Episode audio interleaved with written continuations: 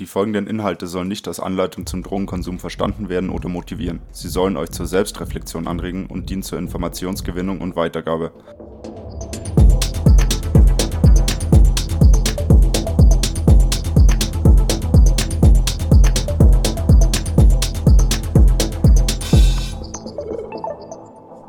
Herzlich willkommen, liebe Hörerinnen und Hörer. Schön, dass ihr zur zweiten Folge des Mindzone Podcasts sauber drauf eingeschaltet habt. Mein Name ist Petz und ich leite euch heute durch diese Sendung. Ich habe mir zwei Referenten oder Interviewpartner eingeladen. Zum einen meinen lieben und wertgeschätzten Kollegen Dirk Grimm. Er ist absoluter Profi auf dem Feld NPS und so auch Profi, was synthetische Cannabinoide und neue Trends angeht. Zum anderen habe ich mir Steffi eingeladen. Sie ist Sozialarbeiterin im Raum Frankfurt und wird uns etwas zum sogenannten Straßen-CBD erzählen. Das ist eine recht neue Erscheinung, die sich aber gerade deutschlandweit verbreitet und eine große Bedrohung darstellt. Diese jetzt kurz angerissenen Phänomene werden uns auf jeden Fall eine längere Zeit begleiten und sind teilweise extrem gefährlich. Wir möchten euch hier Infos weitergeben, wie damit umzugehen ist wie man die Sachen erkennt, was man tut, wenn was schief läuft, warum man es vielleicht lieber vermeiden sollte. Also bleibt dran, es wird auf jeden Fall spannend. Nun erstmal zu meinem Kollegen Dirk. Hallo Dirk, grüß dich. Hallo und guten Tag. Vielen, vielen Dank für die Einladung. Ich freue mich, dass ich dabei sein darf. Hi Dirk, herzlich willkommen. So, du bist absoluter Experte auf dem Thema synthetische Cannabinoide und NPS. Und jetzt erzähl uns doch mal, was sind synthetische Cannabinoide? Dank mal, danke erstmal für die Vorschusslorbeeren. Ich habe mich schon lange damit beschäftigt. Kurz und einfach gesprochen sind synthetisch synthetische Cannabinoide ähm, Laborerzeugnisse. Das sind vollsynthetisch hergestellte Substanzen, also chemische Substanzen, die die Wirkung von THC nachahmen sollen, nur häufig ja, viel stärker sind und eben im Labor komplett chemisch hergestellt werden. Es sind dann meistens kleine, durchsichtige Kristalle. Seit wann gibt es die synthetischen Cannabinoide eigentlich? Um, ähm, so richtig beforscht werden die eigentlich schon seit Ende der 80er, Anfang der 90er Jahre. Hier war ähm, meist eine Grundlagenforschung eben, ja, hier gab es eine Grundlagenforschung ohne medizinischen Hintergrund. Allerdings könnte man schon sagen, für Pharmafirmen wäre es sehr interessant gewesen, gerade diese angstlösenden, appetitsteigernden, schmerzlindernden und antidepressiven Eigenschaften von Cannabis irgendwie in einem Medikament zu verpacken. Und von daher hat man eben auch immer wieder geschaut, ob es dann chemische Möglichkeiten gäbe, ähm, hier ein Mittelchen herzustellen. Und von daher gab es schon die Forschung seit den 60er Jahren von Pfizer. Die haben das erste synthetische Cannabinoid meines Wissens äh, auf den Markt gebracht mit CP47497, so hieß das damals.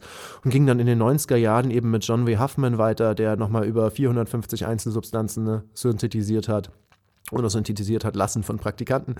Und dann nochmal zum Beispiel auch zu Alexandros Mykrianis, der nochmal die AM-Serie geschaffen hat, die mehrere hundert Einzelsubstanzen umfasst. Also geforscht wird hier eigentlich schon seit den 60er, 70er, 80er, 90er Jahren. Wir kennen die schon recht lange. Allerdings die große Verbreitung hatten wir europaweit seit 2004 und in Deutschland eigentlich so richtig seit 2008 in Kräutermischungen. Das bekannteste Beispiel damals war auf jeden Fall Spice. Okay, vielen Dank.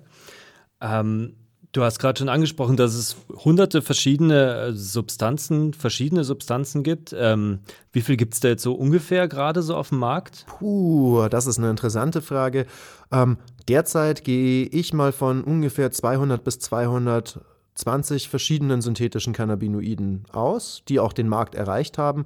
Ich sag mal so, ähm, theoretisch sind hier garantiert noch viele chemische Derivate, also leichte chemische Veränderungen möglich, um weitere Cannabinoide zu schaffen. Dort ist der Markt noch lange nicht erschöpft, aber wir können auf jeden Fall sagen, es sind Hunderte, die auch wirklich den realen Markt erreicht haben.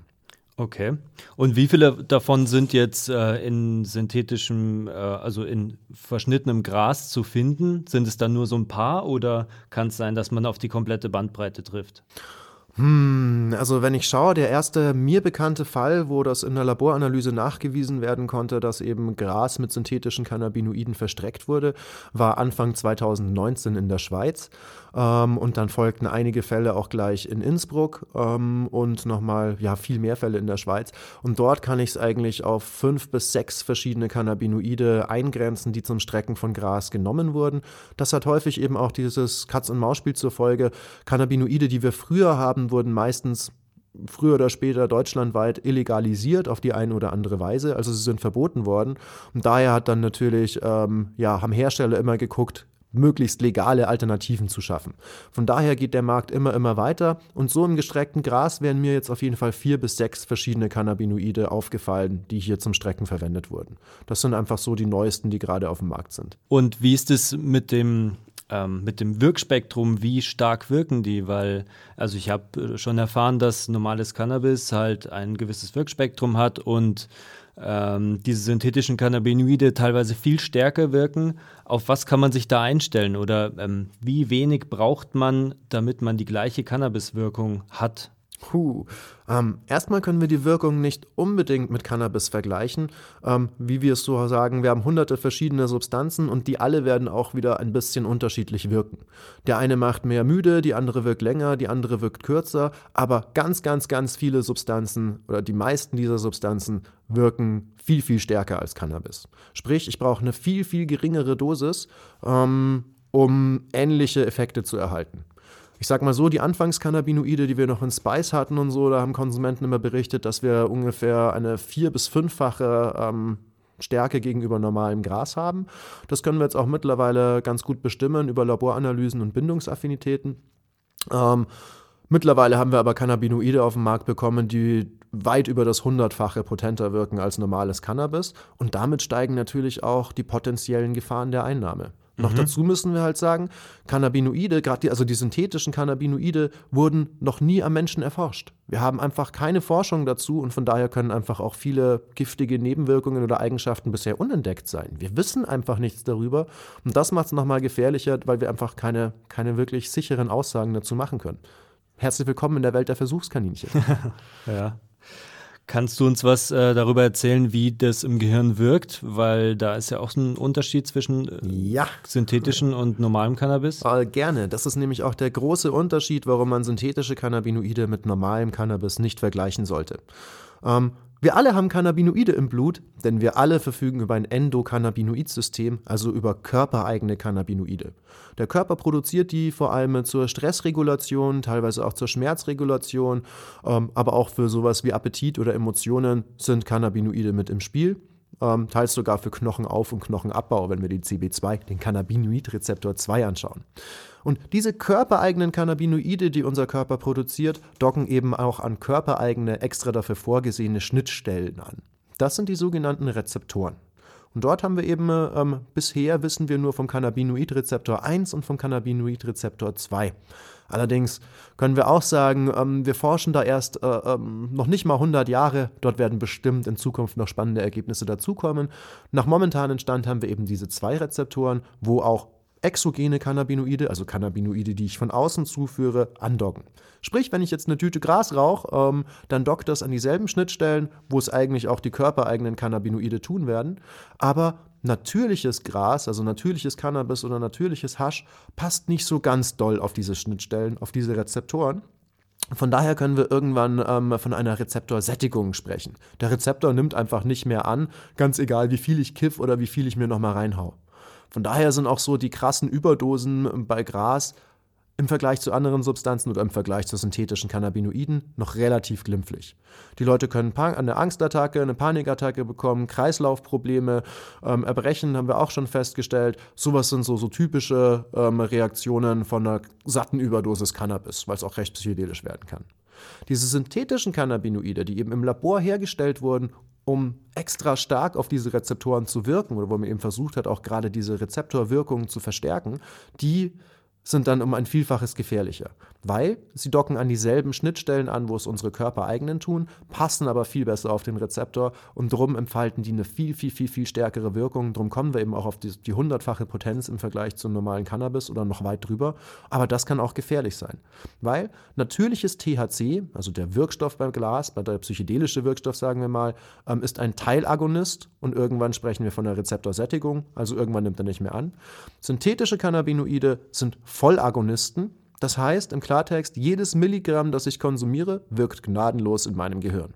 Und dadurch kann ich eben dann auch leider ganz andere Vergiftungserscheinungen bekommen. Das kann einhergehen mit ähm, Krampfanfällen, ähm, starken Erbrechen, häufig mit Ohnmacht ähm, und einer ziemlich miesen Sauerstoffsättigung im Blut. Also ähm, auch, auch hier sind nochmal extreme Gefahren, dass Leute immer langsamer atmen, immer sanfter atmen. Und mit verschiedenen Cannabinoiden haben wir jetzt europaweit auch schon vermehrt Berichte, dass sie bei Todesfällen involviert waren. Kann man sagen, dass diese harten Nebenwirkungen schon teilweise zum normalen Wirkspektrum von den synthetischen Cannabinoiden äh, zählen? Na, zum normalen Wirkspektrum, naja, das macht eben wieder sehr, sehr stark die Dosis aus. Also ich sag mal, für die Leute, die es eigentlich konsumieren, für die Konsumenten der Räuchermischungen oder auch Leute, die sich das pur bestellen und mit Damiana-Kraut mischen, ist es häufig nicht das Ziel, sich in Ohnmacht zu ballern oder jetzt einen Krampfanfall zu erleiden oder eben erstmal äh, sich die Seele aus dem Leib zu kotzen, sondern dort ist ja eigentlich ein gesteigertes Lustgefühl oder eine schöne Dichtheit, eine Entspannung vom Alltag gefragt. Also hier würde ich schon sagen, handelt es sich meist um ungewollte Überdosierungen. Aber das ist eben, weil diese Cannabinoide so stark sind, sind sie auch wahnsinnig schwer zu dosieren. Also man muss hier sehr exakt arbeiten und selbst dann kann es nochmal schief gehen, ähm, wenn ich meine Kräuter unsauber besprüht habe oder sowas oder ähm, nicht überall dieselbe Wirkstoffkonzentration erreiche. Also dass das Handling ist einfach viel, viel schwerer und gefährlicher gegenüber normalem Gras oder natürlichem Cannabis. Okay.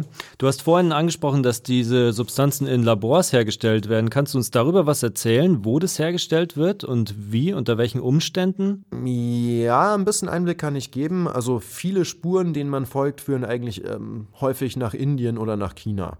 China ist einfach weltweit mit der größte Rohstoffexporteur von Chemikalien. Also die stellen ganz viele Chemikalien her, die weltweit verschifft werden für große Pharmakonzerne als Ausgangsstoffe. Und hier hat sich eben auch ein Markt etabliert, der eben synthetische Cannabinoide herstellt. Die sind dann sehr, sehr billig und auch in großer Menge verfügbar.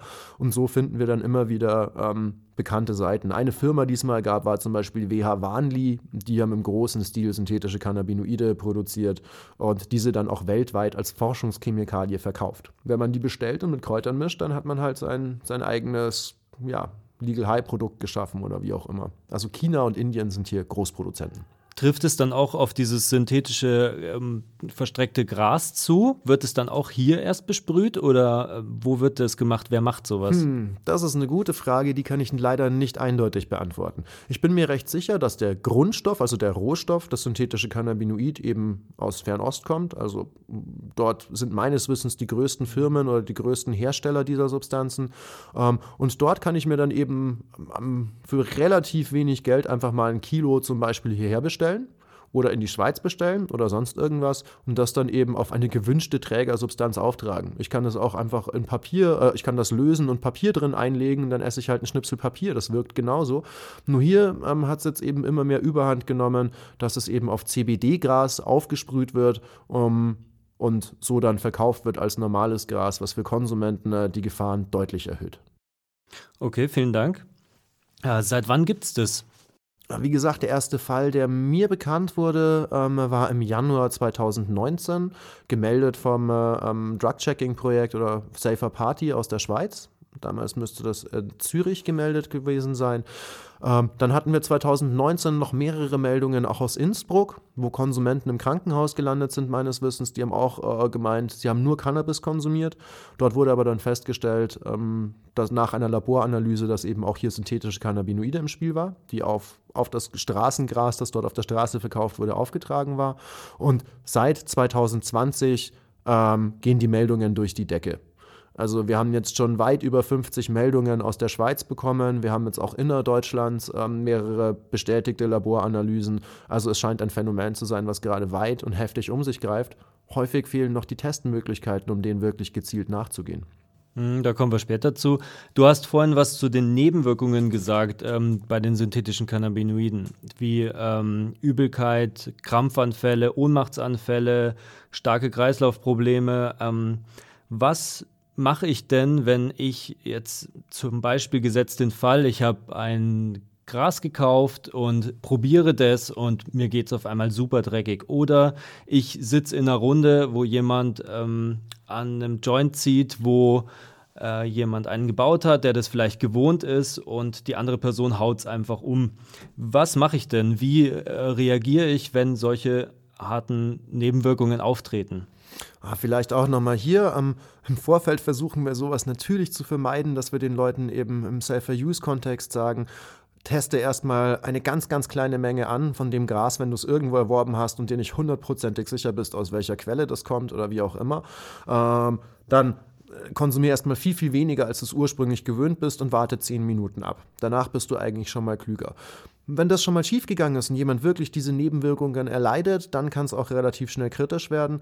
Ähm, häufig haben, also je nach Stärke der Vergiftung, haben wir es hier mit starken Angstgefühlen, mit Paranoia, mit ähm, sich, naja, ähm, wiederkehrenden Gedankenmustern, also sogenannten Loops nochmal zu tun. In anderen Fällen hatten die Leute einfach wirklich Panikattacken oder dann eben auch starkes Zittern, kurz vorm Krampfanfall, würde ich mal behaupten, oder kurz vorm Krampfen. Und hier heißt es wirklich je nach Symptome entweder die Person zu beruhigen, auf gar keinen Fall die Person alleine zu lassen und immer dabei zu stehen.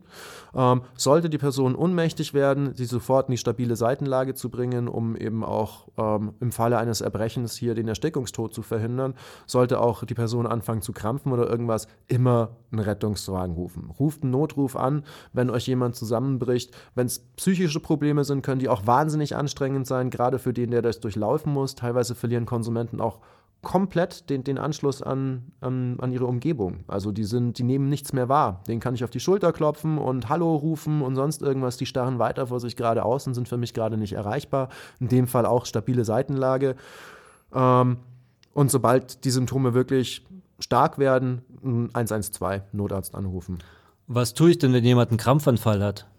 Beim Krampfanfall gilt es erstmal, die Person möglichst gut zu schützen, sprich ich räume alles, was möglicherweise zu einer Verletzung der Person führen konnte, auf die Seite. Also Stühle, Flaschen oder was auch immer gerade hier ist, ähm, versuche ich auf die Seite zu bringen. Und dann versuche ich mittels Jacken, Pullis, Decken, was ich gerade finde, ähm, die Person möglichst gut zu polstern auf keinen Fall solche Mythen wie äh, Finger zwischen die Zähne stecken oder Mund öffnen oder sowas. Lasst das. Wer krampft, hat unglaublich große Kräfte. Wenn ihr den Finger in den Mund steckt, dann geht das nicht gut für euch aus. Von daher Schaut erstmal, dass ihr die Person sichert, also dass sie sich durch ihr Krampfen nicht möglichst verletzt ähm, und setzt auf jeden Fall in dem Fall auch einen Notruf an. Ein Krampfanfall ist nicht auf die leichte Schulter zu nehmen und kann auch schwerwiegende Folgen haben. Von daher beim Krampfanfall immer sofort Notruf, Person schützen. Da Krampfen wahnsinnig anstrengend ist für den Körper, häufig mal auch mit Einnässen oder Einkoten einhergeht, ähm, sind die Personen meist, wenn sie aufhören zu krampfen, sehr, sehr, sehr erschöpft und fallen dann in einen sehr, sehr, sehr tiefen Schlaf. In dem Fall auch wieder stabile Seitenlage und warten, bis der Notruf eintritt. Und regelmäßig Atmung und Puls checken. Vielen Dank.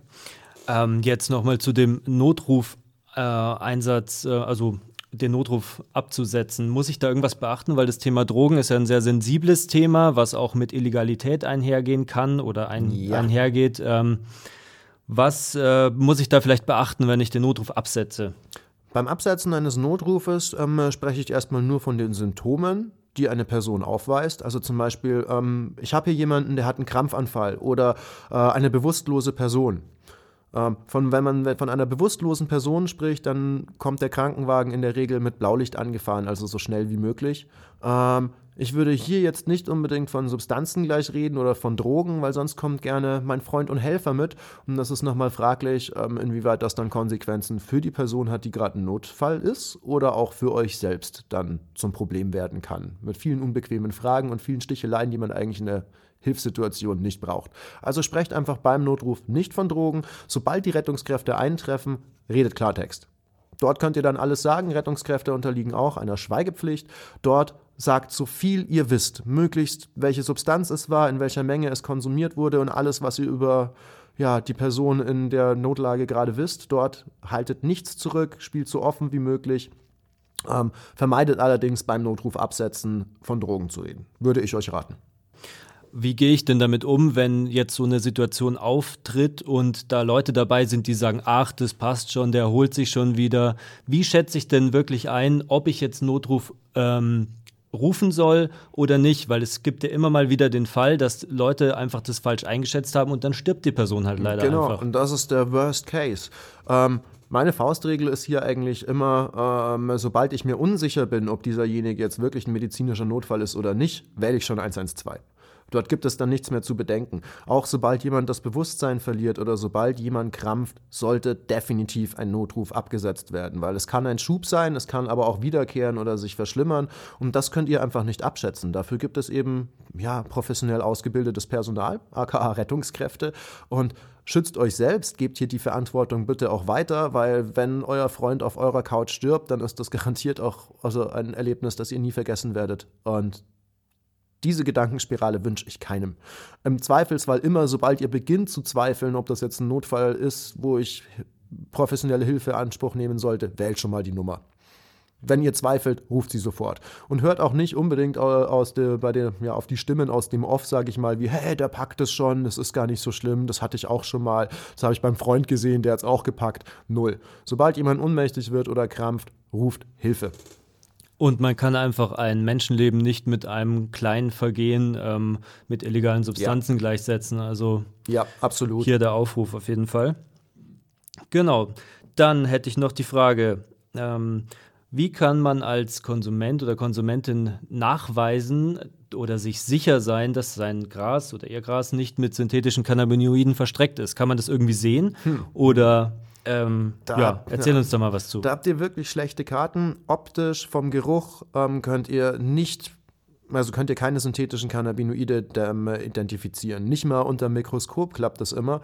Ähm, also auch mit einer Lupe oder sowas anschauen, gibt euch keinerlei Sicherheit. Das ist auch das Schlimme bei dem verstreckten Gras mit synthetischen Cannabinoiden. Ihr werdet es nicht feststellen, bis ihr es konsumiert. Es schmeckt wie gewöhnliches Gras, es riecht wie normales Gras.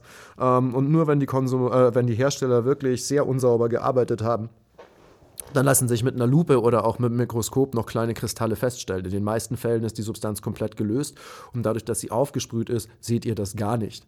Das Einzige, was euch hier Sicherheit verschaffen kann, ist eine Laboranalyse. Es gibt meines Wissens auch noch ein paar Schnelltests, ähm, die angeblich wirken sollen. Hier wäre ich aber sehr skeptisch, weil einfach der Markt sich sehr schnell wandelt. Wir kriegen ständig neue synthetische Cannabinoide auf den Markt und dann ist die große Frage, ob die überhaupt äh, ähm, darauf ausgelegt sind, auch ja, ob die Tests darauf aufgelegt sind, diese ausfindig zu machen. Hier bringt euch wirklich nur eine Laboranalyse Sicherheit. Und da, ja, von daher immer, wenn ihr Gras aus unbekannten Quellen habt, ganz, ganz, ganz, ganz, ganz vorsichtig antesten, um ja, einer harten Vergiftung vorzubeugen. Ja, das klingt ja ziemlich übel. Ähm, wie kann man denn diese unbekannten Quellen umgehen? Hm, naja, wie kann man unbekannte Quellen umgehen? Entweder habt ihr jemanden, äh, naja, am, besten umgeht ihr die Quelle, wenn ihr selber ähm, einen Samen in die Erde steckt und das mit Wasser und ein bisschen äh, Brennnesseljauche nach oben zieht. Aber das ist illegal, da macht ihr euch auf jeden Fall strafbar. Das ist das große Problem. Sonst sichere Quelle ähm, ist auf jeden Fall die Apotheke. Wenn ihr Cannabis verschrieben bekommt oder eine ärztliche Verschreibung habt und hier auch ähm, in Fachstellen euer Cannabis holt, sprich die Abgabe über die Apotheke ähm, euch, euch gönnt, wie auch immer, ähm, dann könnt ihr euch sicher sein, dass hier auch eine Qualitätskontrolle ähm, stattgefunden hat und dass ihr kein verstrecktes Gras habt. Alles, was ihr auf dem Schwarzmarkt erwerbt, ist eine unsichere Quelle. Und ich bin mir auch nicht sicher, ob jeder Dealer sich immer bewusst ist, mit was er gerade dealt oder ob er seine Substanzen wirklich kennt. Auch die gehen ja in der Regel davon aus, dass ihr Zeug gut ist, sonst würden sie es meistens nicht verkaufen. Naja, manche, manchen ist es auch wurscht, denen geht es nur um den Gewinn. Aber auch das bietet euch keine hundertprozentige Sicherheit. Die einzigste hundertprozentige Sicherheit, die ihr eigentlich haben könnt, ist entweder habt ihr es selber im Badezimmer oder auf dem Feld großgezogen oder ihr bekommt es aus der Apotheke.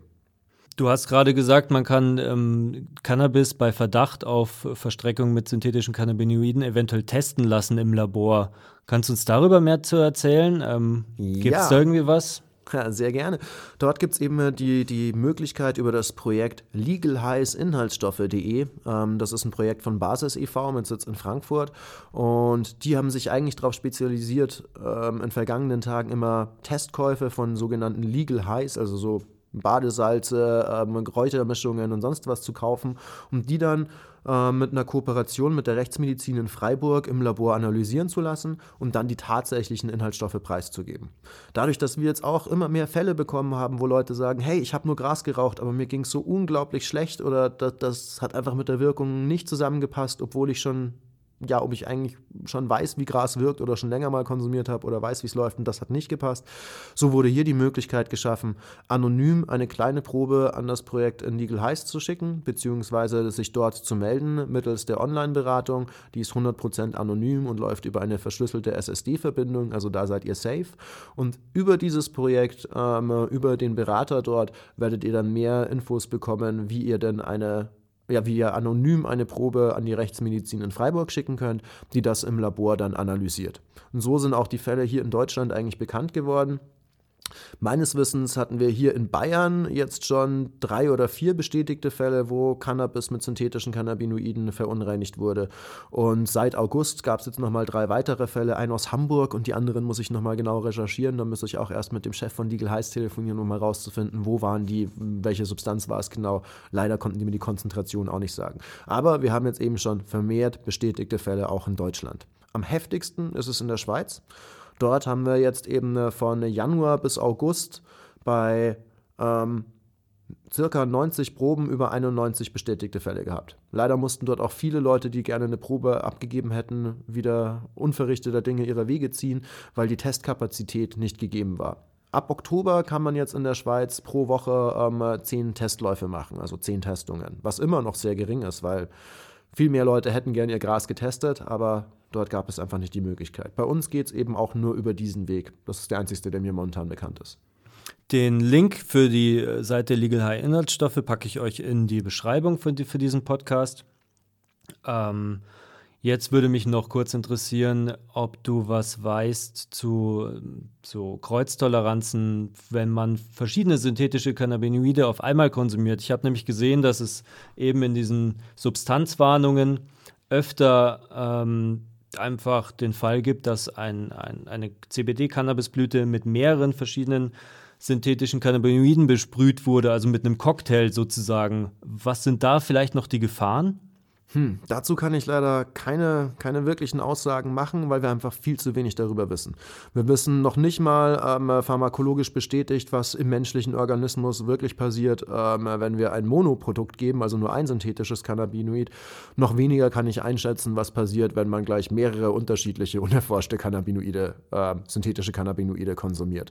Ähm, dieses Phänomen hatten wir aber auch schon recht lange. Ähm, häufig konnte auch in Räuchermischungen nachgewiesen werden, dass nicht nur ein synthetisches Cannabinoid drin ist, sondern dass es zwei, drei, vier bis zu sechs, sieben hatten wir schon in einer einzigen Räuchermischung drinnen.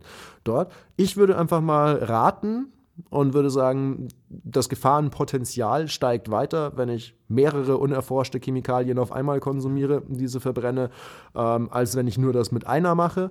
Aber ich kann keine wirklich gültigen Aussagen machen, weil wir einfach hier keine Forschung haben. Das wissen wir leider erst dann in 20 Jahren, wenn ja, wenn genug Fälle von der Straße dann bekannt werden, äh, die das eben im Langzeitkonsum eingenommen haben. Und selbst dann wird man nicht sagen können, dieses Cannabinoid hat die und die Wirkung. Dann müsste man die einzeln erforschen. Und bei mehreren hundert Substanzen ähm, wird das nicht möglich sein. Und auch ethisch haben wir hier natürlich ein großes Problem. Du hast gerade gesagt, ähm, dass es gefährlich ist, sie zu verbrennen. Hast du da irgendwie was gehört, dass es über Vaporisieren vielleicht besser ist oder dass man vielleicht einen anderen ähm, Grad an Erhitzung hat, wo eben die synthetischen Cannabinoide dann nicht gelöst werden. Gibt es dazu Erkenntnisse? Also es gibt auf jeden Fall zumindest zu den verschiedenen Substanzen äh, oder zu vielen Substanzen Schmelzpunktangaben, also ab wann schmelzen die. Ähm, wir haben ja derzeit auch eine ganze Welle, würde ich sagen, äh, von äh, Liquids für die E-Zigarette, die synthetische Cannabinoide enthalten.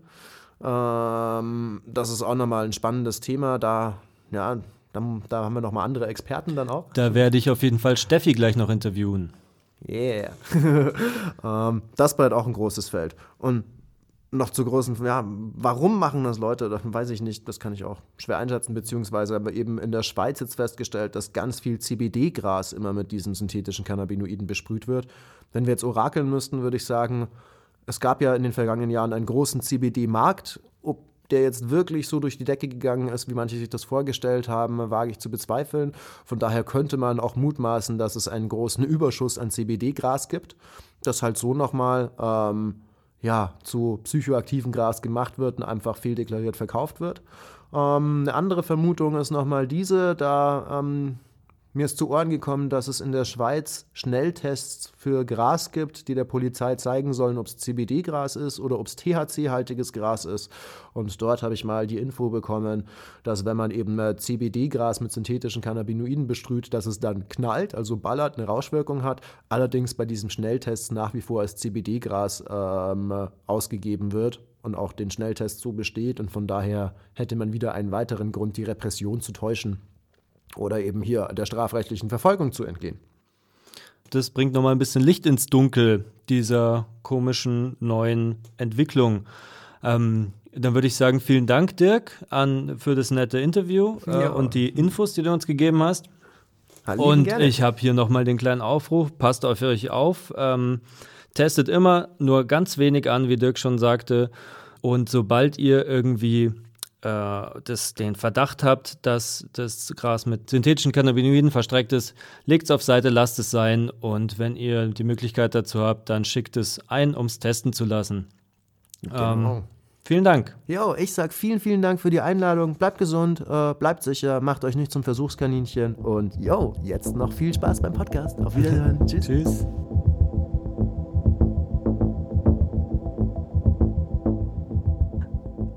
Also, liebe Hörer, wir haben gerade das Interview mit Dirk Grimm gehört und in, im Anschluss daran darf ich noch eine weitere Interviewpartnerin begrüßen. Steffi ist äh, Sozialarbeiterin aus dem Raum Frankfurt und arbeitet in der Suchthilfe. Und was sehr spannend ist, sie hat einen eigenen Podcast, der Psychoaktiv heißt. Hallo Steffi. Hi, schön, dass ich da bin. Ja, finde ich auch. Super. Danke, dass du ähm, dich zur Verfügung gestellt hast, mit mir über eben auch äh, Straßen-CBD zu sprechen. Was das ist, erfahrt ihr gleich. Wie fühlst du dich? Geht's dir gut? Brauchst du noch irgendwas, um dich gut zu fühlen? nee, mir geht's super. Hatte ein bisschen einen krassen Arbeitstag heute hinter mir, aber jetzt ist äh, auch fast Wochenende und dementsprechend bin ich auch deutlich entspannter jetzt. Sehr gut. Dann hört sich gut an. Ähm, du bist eine erfahrene Sozialarbeiterin auf dem Feld der Jugendhilfe und äh, hast mir beim letzten Telefonat was von sogenanntem Straßen-CBD berichtet. Was ist es genau? Genau, also nicht Jugendhilfe, sondern ich bin in der Drogen- und Alkoholhilfe mit dabei und äh, arbeite jetzt seit vier Jahren eben auch in der Suchthilfe und hier habe ich jetzt eine Beratungsstelle und da ist mir jetzt seit letztem Jahr, Ende letzten Jahres, Anfang diesen Jahres, gab es immer vermehrt Anrufe, vor allem auch erstmal von Eltern, die mir erzählt haben, so ja, irgendwie mein, mein Kind, das zieht irgendwie die ganze Zeit in der E-Shisha und sagt halt irgendwie, das, das sei nur E-Shisha und äh, aber der ist total komisch danach, ne? Also nicht, als wäre das ein Tabakprodukt.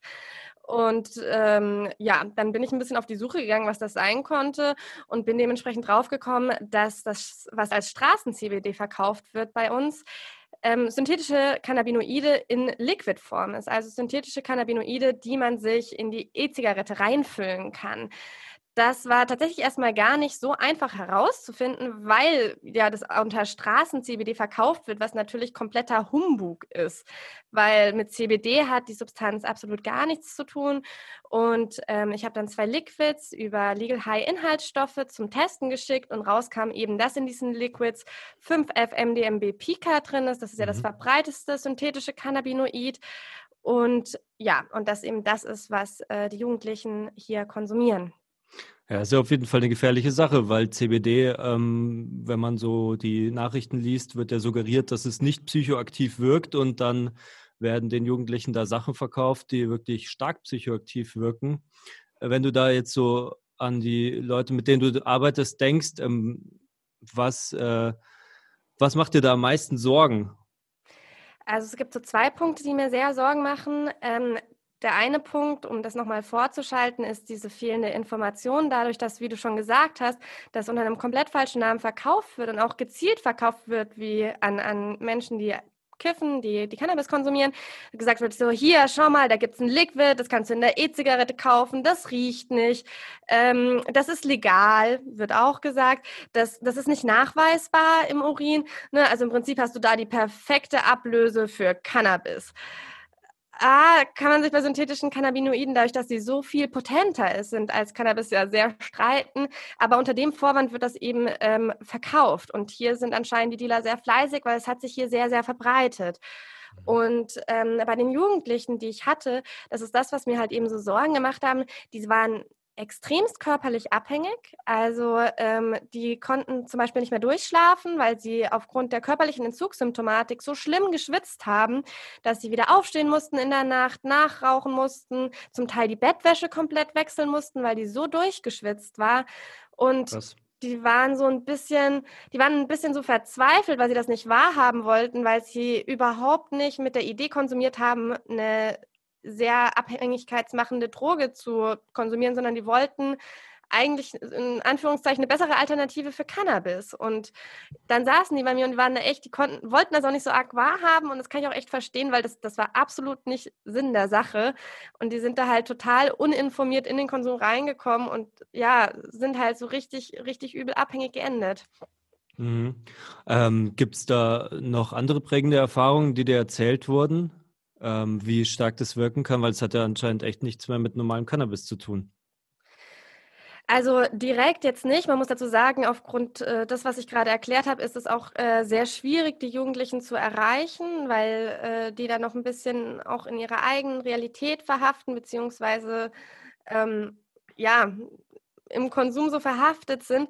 Ähm, aber ich kriege immer öfters was von meinen Klienten erzählt, weil ich habe dann ein bisschen nachgeforscht, als das ähm, Phänomen auftaucht und habe alle meine Klienten gefragt, ob die erstmal was mit synthetischen Cannabinoiden zu tun hatten oder nicht, wie es denn so läuft, wie sie die Situation in der Kleinstadt, wo ich arbeite, einschätzen. Und meinten, ja, alle voll übel.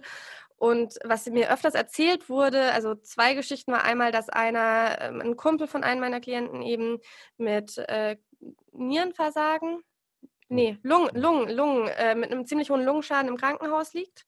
Mhm. Ähm, da ist die Frage, woher das kommt. Es gibt ja äh, das EVALI-Syndrom. Das ist, ja. Ähm, das ist ja, wenn die Lunge eben ja sehr beschädigt wird. Das wurde ja ein bisschen auf E-Zigaretten geschoben, aber wenn man die Studien anschaut, geht es da eher darum, dass da eben so ein boah, jetzt darf ich nichts Falsches sagen, so ein E-Vitamin mit reingemischt wurden, ja. wurde in die Liquids und dass die eben die Lunge arg angreifen. Da habe ich mhm. mich halt bei dem Fall gefragt, ob vielleicht äh, das gleiche in die Liquids reingemischt worden ist, weil in den USA, äh, wo das eben erforscht wurde, da hat sich das dann sozusagen der, der Markt nachreguliert und hat dann eben dieses E-Vitamin rausge rausgepackt aus den ähm, mhm aus den Liquids. Kann natürlich sein, dass das in Deutschland nicht so bekannt ist und dass wir das immer noch drin haben. Das weiß ich aber nicht. Das war jetzt eine Vermutung von mir. Ähm, das fand ich aber auf jeden Fall krass, dass dem seine Lunge so krass geschädigt wird. Und wir reden hier nicht von langen Konsumzeiten, zwar von e-, exzessiven Konsumzeiten, aber nicht von jetzt mhm. jahrelangen mhm. Konsum.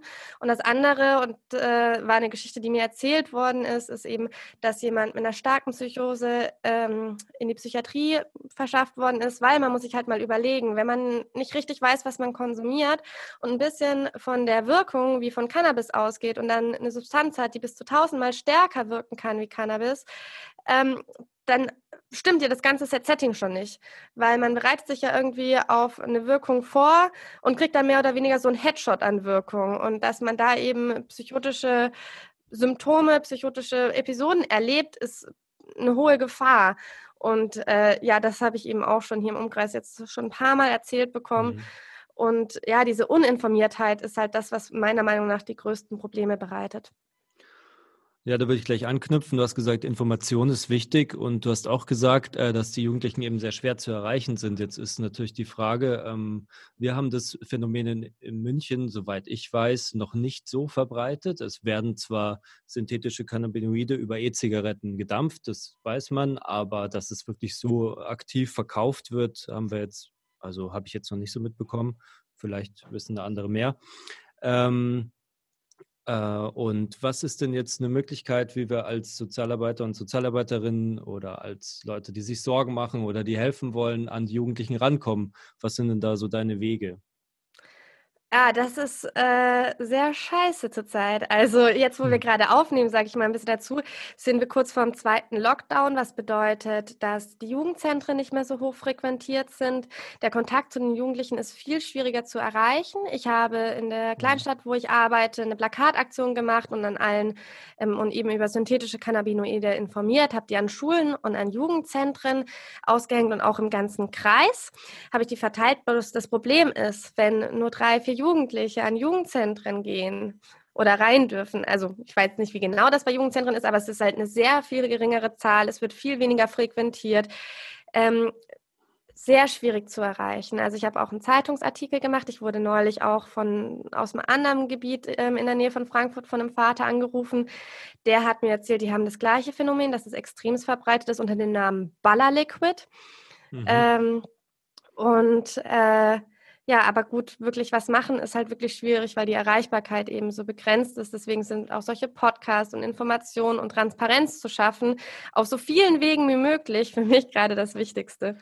Absolut, da wollte ich auch gleich wieder gleich anknüpfen. Ähm, was rätst du denn den Konsumenten und Konsumentinnen jetzt, wo die Möglichkeit ist, über diesen Podcast vielleicht doch jemand zu erreichen, der ähm, da konsumiert?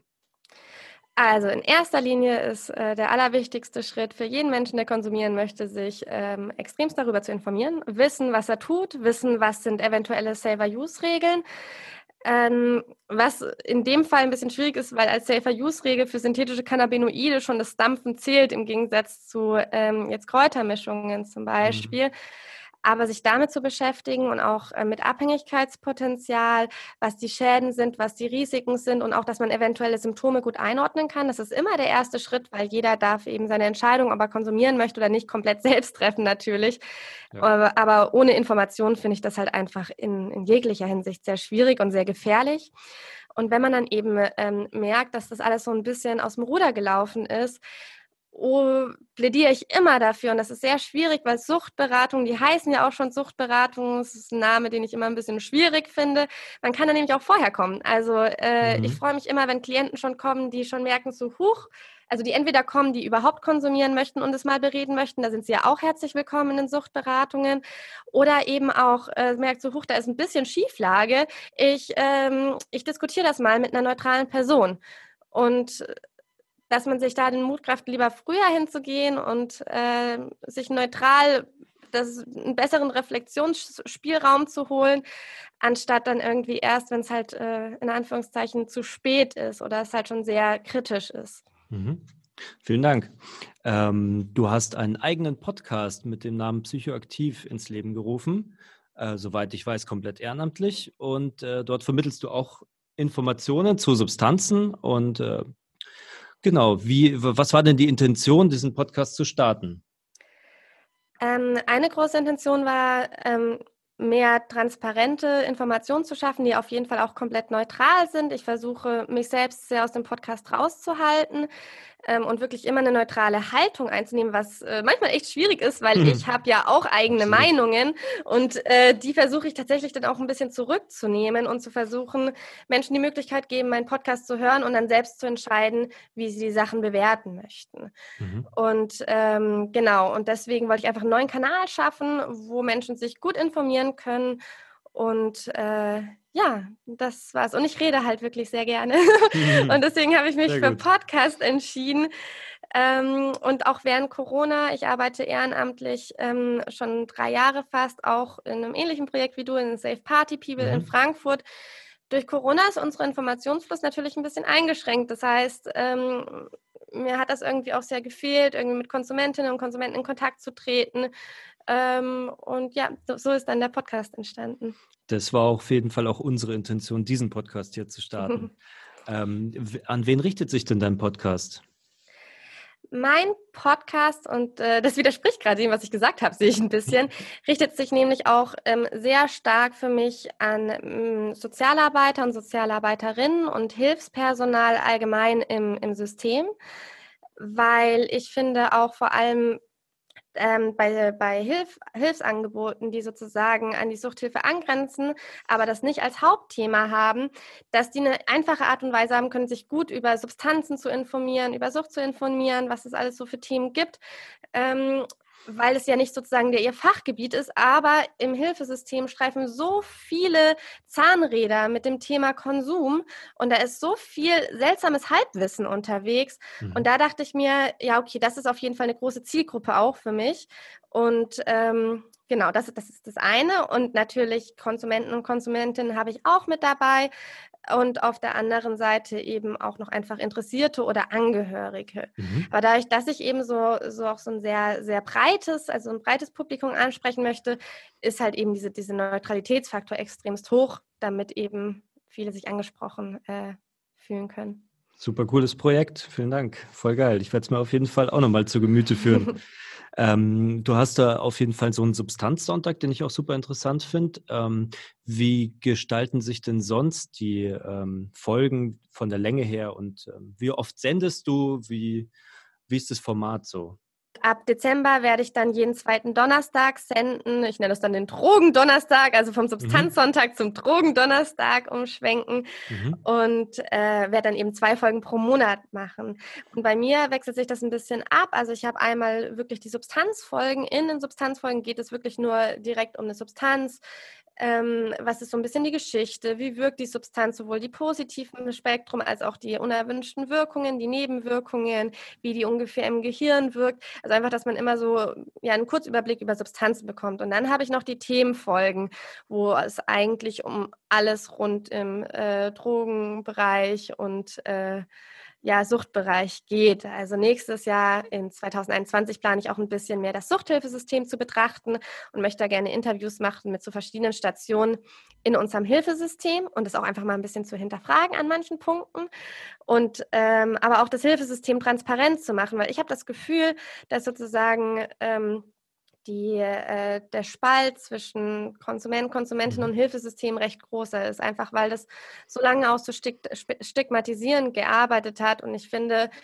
jeder Konsument, jeder Konsumentin sollte ganz transparent wissen, was ihn erwartet im System. Das ist so ein bisschen für nächstes Jahr geplant. Und eine Folge geht bis jetzt äh, maximal eine Dreiviertelstunde. Die Substanzfolgen ähm, sind eher so 20 Minuten, eine halbe Stunde. Genau. Cool. Ja, vielen Dank. Ähm, das heißt, du äh, lädst ja auch Interviewpartner und Interviewpartnerinnen ein und sonst die äh, Substanzrubriken machst du dann immer selber. Genau, die mache ich äh, bis jetzt immer noch selbst, aber ich komme dann auch langsam in einen Substanzbereich, wo ich mir wahrscheinlich eher nochmal richtig gute Experten an Land ziehen möchte, äh, um die Expertise einfach hochzuhalten. Okay, und wo findet man deinen Podcast? Überall. Also okay. äh, man findet sowohl auf Spotify, iTunes, Google Podcast, eigentlich mhm. überall, wo man Podcasts so findet. Okay, ich packe euch den äh, Link auf jeden Fall mit noch mit in die Beschreibung.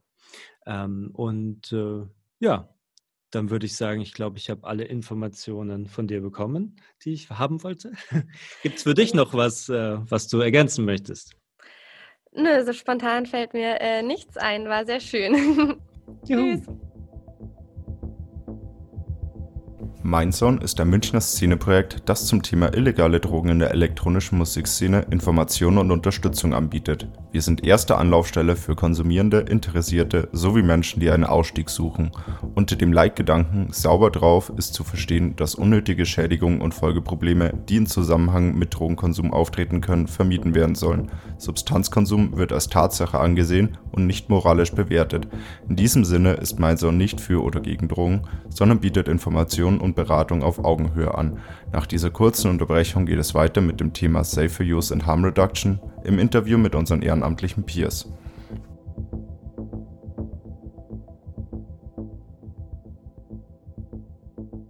Herzlich willkommen zu einer neuen Substanz äh, Safer Use Rubrik mit dem Michi diesmal. Hallo Michi. Hallo Pete. Grüß dich. Schön, dass du da bist. Michi ist einer unserer Ehrenamtlichen und hat sich bereit erklärt, jetzt heute was zum Thema NPS zu erzählen.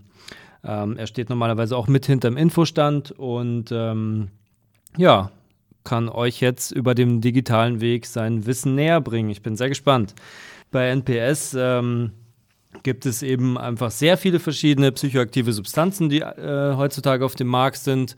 Die haben auch immer mehr Verbreitung, weil unsere Regierung einfach keinen sinnvollen Weg gefunden hat, wie diese Substanzen eingedämmt werden können. Ähm, die normalen Substanzen sind nicht legalisiert, deswegen steigen die Leute auf Alternativen um, die halt vielleicht eine Zeit lang straffrei sind oder so.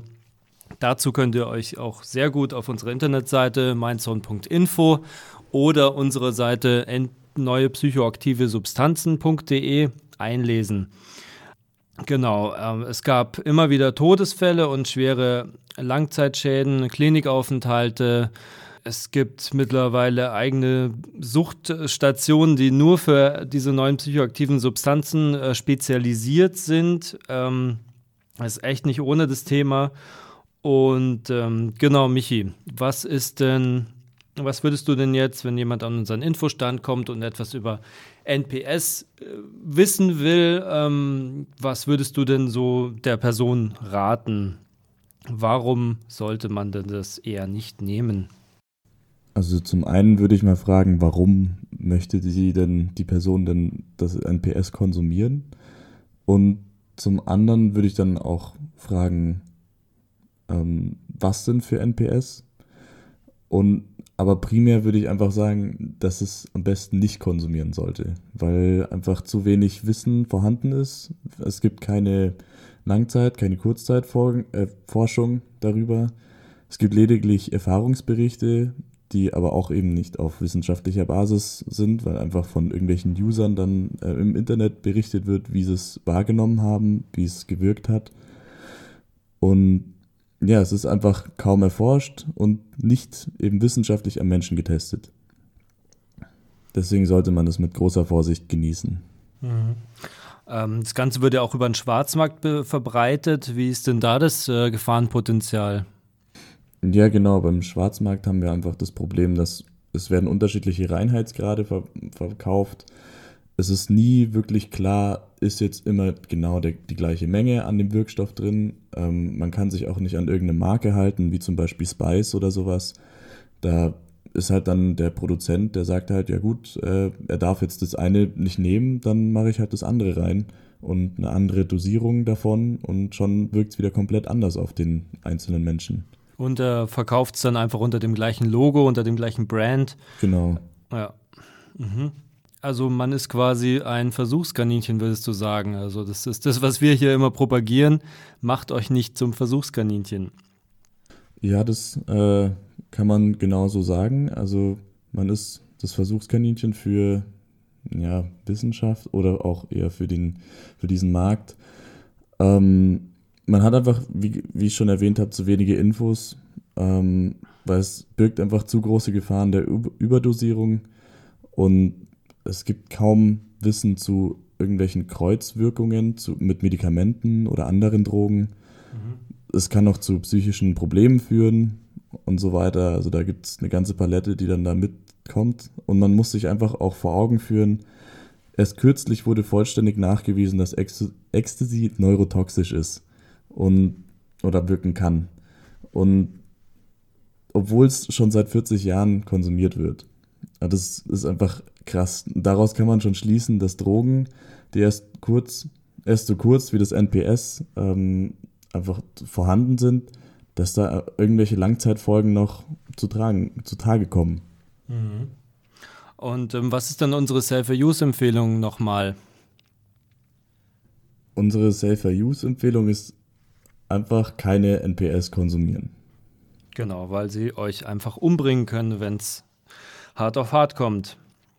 Wenn jetzt jemand äh, sich einfach nicht davon abbringen lässt und sagt, ich möchte das jetzt trotzdem äh, probieren oder einfach mal über einen längeren Zeitraum nehmen, das NPS, was ich mir da so organisiert habe, ähm, wie beraten wir denn die Person dann weiter?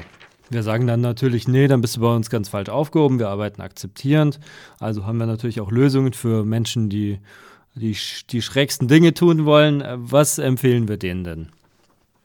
Ähm, in allererster Linie empfehlen wir natürlich, informier dich über alles, was du konsumieren möchtest und so genau wie möglich und so viel wie möglich.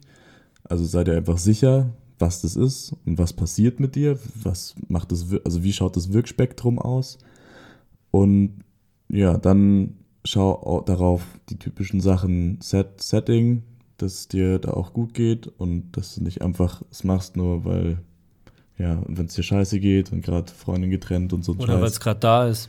Oder weil es gerade da ist, Langeweile und sonst was. Ähm, ja, dann am besten hab einen Tripsitter dafür und mach auf jeden Fall einen Allergietest. Also Allergietest heißt ganz kleine Menge nichts, also die eigentliche Konsummenge und davon ein Bruchteil, wirklich ganz, ganz wenig. Und warte dann 120 Minuten und schau erstmal, was dann passiert. Mhm. Genau. Und dann ähm, noch das machen Sichttest, das heißt so viel, dass man das auf, auf auf den Teller verteilt und dann klein macht, alles ganz fein klein macht und eben schaut, dass da keine größeren Mengen irgendwie Steine oder äh, Kristalle drin sind, die man dann aus Versehen konsumiert, weil dann hat man gleich wieder die Gefahr der Überdosierung. Mhm. Ja, und ähm, bei unerwarteten Nebenwirkungen oder irgendwelchen äh, Wirkungen, die ihr nicht mehr kontrollieren könnt, vor allem wenn ihr dabei seid oder wenn ihr es selbst erfahrt, ruft einfach einen Krankenwagen, zögert nicht, sondern das Leben ist wirklich wichtiger als ähm, da vielleicht einmal nicht den Krankenwagen zu rufen. Ja, die Ärzte oder Krankenpfleger stehen da unter einer Schweigepflicht. Solange ihr da, da nichts sagt, dass ihr da Drogen konsumiert habt, dann kommt auch die Polizei nicht mit. Ähm, müsst ihr euch also keine Sorgen machen und einfach nicht zögern. Das haben wir auch in der anderen Folge schon gesagt. Ähm, das ist echt wichtig. Und ja, gut. Dann passt auf euch auf. Und äh, Michi, vielen Dank, dass du da warst, dass wir dieses Interview machen konnten, dass wir den Leuten ein bisschen was näher gebracht haben. Hoffe ich auf jeden Fall. Ähm, und ja, vielen Dank fürs Gespräch. Ja, gerne. Ciao. Ja, bis dann. Nun nähern wir uns dem Ende dieser zweiten Podcast-Folge des Mindzone Podcasts Sauber drauf. Eine kleine Bitte an euch: Teilt den Podcast mit all euren Freunden, euren Bekannten, eurer Familie. Erzählt weiter, wie cool ihr ihn findet. Und schaltet auch nächste Woche wieder ein, wenn ihr dieses Mal wissen wollt, was es mit dem Thema Drug-Checking auf sich hat. Ich werde nach Innsbruck fahren und dort Manuel von Z6 Drogenarbeit zum Thema interviewen und ihr könnt auf jeden Fall gespannt sein. Es wird super cool. Wir haben auf jeden Fall Bock und machen weiter und freuen uns, wenn ihr dabei bleibt. Bis bald. Euer Petz.